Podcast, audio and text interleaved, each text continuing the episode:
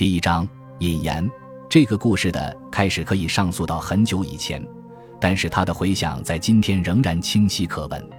不过，对于我来说，这是一个璀璨耀眼的关键时刻，一个照亮了前后几十载的时刻，是一个年轻人良心发现的一瞬间。那是一八九七年或一八九八年的事情。想象一下当时的情景：一个二十几岁的年轻人迈着轻盈的步子，从往来海峡两岸的蒸汽船上走下来。他孔武有力，身材魁梧，留着八字胡须。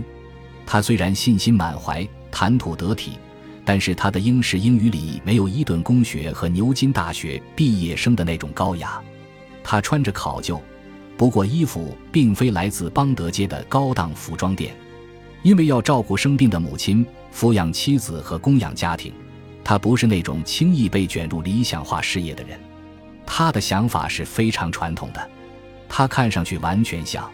事实上也的确是，一个做事认真、为人正派的公司职员。埃德蒙·迪恩·莫雷尔是一家利物浦船运公司深受信赖的雇员。该公司的一家子公司拥有往来当时被称作“刚果自由邦”的所有货物运输业务的独家经营权。刚果自由邦那片广袤地域位于非洲中部。是世界上唯一被一个人声称拥有所有权的殖民地，此人就是比利时国王利奥波德二世，一位因仁慈而在整个欧洲广受赞誉的君主。他热情欢迎基督教传教士前往他的殖民地，而且据说他的军队与欺压当地百姓的奴隶贩子英勇作战，并打败了后者。十多年来。欧洲报纸一直在赞扬他如何将个人财富投入非洲公共工程中，让非洲人广为受益。因为莫雷尔能说一口流利的法语，公司每隔几个星期就派他去比利时监督往来刚果的货船装卸货物。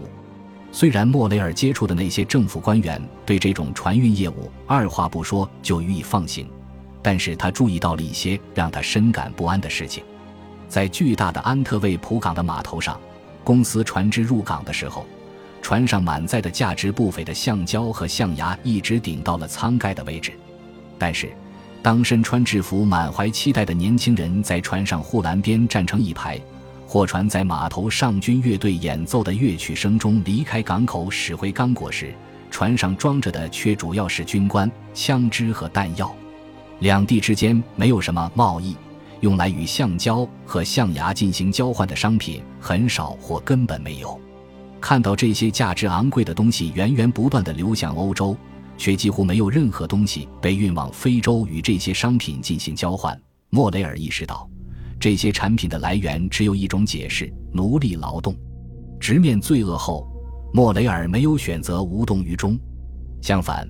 目之所见让他确定了今后的人生轨迹。也确定了一场轰轰烈烈的运动，二十世纪第一场伟大的国际人权运动的发生。历史上很少有哪个人如此充满激情，如此能言善辩，并拥有出色的组织能力和近乎超人般的精力，几乎仅靠一己之力就让某个话题占据世界主要媒体的头版长达十多年。距离那次站在安特卫普码头仅仅几年之后。埃德蒙·莫雷尔就出现在白宫，向西奥多·罗斯福总统进言，强烈呼吁美国在刚果事务上承担特殊责任。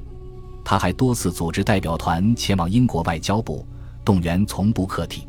华盛顿、阿纳托尔·法郎士岛、坎特伯雷大主教加入他的事业。在他的组织或影响下，美国各地举行了二百多次抗议刚果奴隶劳工的大规模集会。英国也举行了类似集会，高峰期达到每年将近三百次，最多时吸引了多达五千人参加。在伦敦，一封投往《泰晤士报》抗议刚果奴隶劳动的信函获得了十一位英国贵族、十九位主教、七十六位议会成员、七个商会的会长、知名报社的十三位编辑、英国所有被英王授予特殊地位的市长的亲笔签名。即使在遥远的澳大利亚，也能听到控诉刚果国王利奥波德暴虐行为的演讲。在意大利，两个人因为这件事进行了决斗。英国外交大臣爱德华·格雷爵士，这是一个素不夸张的人。郑重地说，至少三十年来，没有任何一个外部问题引起这个国家的民众如此强烈和激愤的反应。本书讲述的就是那场运动，作为该运动反对目标的野蛮罪行，罪行之前长时间的探索和征服，以及近代史上的那场被世界所忘记的大规模杀戮。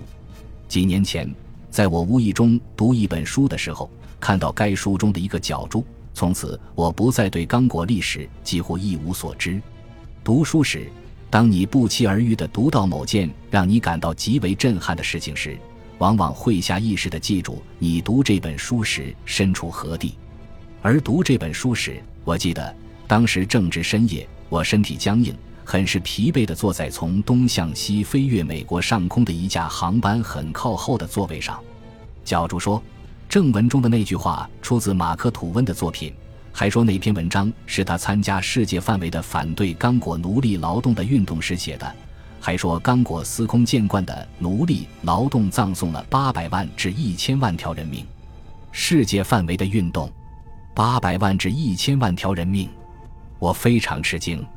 有关大规模杀戮的统计数字往往很难证明，但是我想，即使被杀人数只有这个数字的一半多，那么刚果就曾经是现代社会的大型屠杀场之一。为什么有关二十世纪暴虐事件的权威记叙中从来没有提及这么多人的死亡？我多年从事人权方面的写作，在先后六次前往非洲的过程中，曾经访问过刚果。那是一九六一年的事情，在利奥波德维尔的一个公寓里，我听到一个酩酊大醉的美国中央情报局的雇员在那里津津有味地讲述。这个刚独立不久的国家的第一任总理帕特里斯·卢蒙巴是如何在几个月前被杀掉的？他以为，任何美国人，即使是像我这样游学的学生，听说被美国政府视为危险的左翼闹事者被暗杀，都会和他一样感到欣慰。一两天后的一个清晨，我乘坐摆渡船渡过刚果河，离开了这个国家。当时，初升的太阳照在水面上。平静的深色河水拍打着船舷，但是与中央情报局雇员的那番谈话依然在我脑海中萦绕。我看到那个角柱是几十年之后的事情了。当时我对刚果早期的历史知之甚少。后来我想到，和数百万其他人一样，我也多少读过一点那个时代和那个地方相关的东西。约瑟夫·康拉德写的《黑暗的心》，但是在这本小说的课堂笔记里。我草草记下的都是弗洛伊德式的诠释，与古代传说相通的地方，对康拉德内心动机的分析。因此，我早已将这本书归入虚构故事而非写实。我开始找更多的材料来读，我了解到的情况越多，便越清晰地认识到，一个世纪之前的刚果经历了大屠杀程度上的人口减少。同时，我意外地发现。这一段历史中的那些人物深深地吸引了我。虽然点燃了一场运动的是埃德蒙迪恩·莫雷尔，但是他不是第一个看到国王利奥波德二世统治下真实的刚果，并竭力让整个世界关注这里的人。扮演这一角色的是乔治·华盛顿·威廉姆斯。乔治是一位美国黑人记者、历史学家，不同于之前的其他人。他就白人征服者统治下的感受采访了当地非洲人。另一位美国黑人威廉谢泼德记录了他在刚果热带雨林遭遇的一幕。他记录下的这一幕给全世界留下了深刻的印象，成为残暴的殖民统治的象征。这方面还有其他英雄，其中最为勇敢的一位最后就义于伦敦的绞刑架。接下来。年轻的海运船长约瑟夫·康拉德驾船驶入这段历史的中间部分。他一直渴望探访经常出现在孩提时期梦想中的奇异非洲，结果他目睹的却是败坏人类道德史的最厚颜无耻的竞相抢掠。随着研究的深入，我慢慢了解到，这一切的幕后操纵者是国王利奥波德二世。他贪婪、狡诈、表里不一。是一个表面魅力毫不逊色于莎士比亚笔下任何一人，但心机更深的反面人物。在研究这些人相互重叠的人生经历的过程中，我意识到刚果恐怖历史的其他方面，以及围绕这段历史的诸多争议。这是电报、照相机时代的第一个重大国际丑闻。这段历史囊括了大规模杀戮、王权、性行为、名望的力量、大西洋两岸六个国家敌对的游说活动和白热化的媒体宣传等诸多元素，看似岛屿我们生活的现代社会出奇的相似。另外，与历史上很多大掠夺者不同的是。国王利奥波德二世从未看见过一滴因杀戮而流出的血，他从来没有涉足刚果那块土地。这里和现代社会很相似的另一点是，置身于平流层的轰炸机驾驶员也根本听不到受害者的凄厉惨叫，看不到轰然坍塌的房舍和血肉横飞的残肢断臂。虽然欧洲早已忘记了利奥波德统治下刚果的受害者，但是。我发现了可以再现那些受害者当时命运的数量庞大的原始资料：探险家、蒸汽船船长、军人写下的回忆录、布道所的记录、政府调查报告，还有维多利亚时代的独特现象。在刚果旅游的男士的技术，维多利亚时代是书信和日记的极盛时代，几乎每一个游客或刚果官员都带着一个厚厚的日记本，每天晚上都要在河岸上给家人写信。当然，这里的问题是，这些浩如烟海的材料中，几乎所有文字都出自欧洲人或美国人之手。欧洲人最初踏上刚果土地的时候，刚果还没有自己的文字，这不可避免地使得这些历史记录显得片面化。我们有几十本当年在那块土地上的白人官员写的回忆录。我们知道，英国外交部关键人物的观点在改变。有时候每天的看法都有所不同，但是我们没有生活在那个最为恐怖的时期的刚果人完整的回忆录或全面的口头讲述。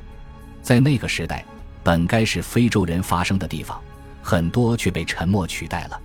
然而，当我深入研究这些材料时，我意识到这些材料的信息量是多么丰富。那些刚果的占领者经常炫耀他们的杀人成绩。在书籍和报纸上吹嘘他们的杰作，一些人在日记里显得难以置信的直率，其内容的露骨程度远远超过了作者写日记时的初衷。面向殖民地官员的大量毫不含蓄的指导手册也是如此。另外，占领刚果的一些私人武装的军官后来也因为手上的鲜血而愧疚，他们的证词和他们偷偷带出的文件，让抗议风潮更加猛烈。即使是被残酷镇压的非洲人，也不是全都保持了沉默。他们的一些行为和声音，即使经过了其征服者文字记录的过滤，还是能被我们看到和听到。刚果最为严重的流血事件发生在1890至1910年，但是其源头早得多。它开始于欧洲人和非洲人在刚果的初次相遇。为了追根溯源，我们必须回到五百多年之前。回到一位船长看到海水改变了颜色的时刻，以及一位国王接到消息，说是地下突然钻出来一个鬼魂的时刻。感谢您的收听，喜欢别忘了订阅加关注，主页有更多精彩内容。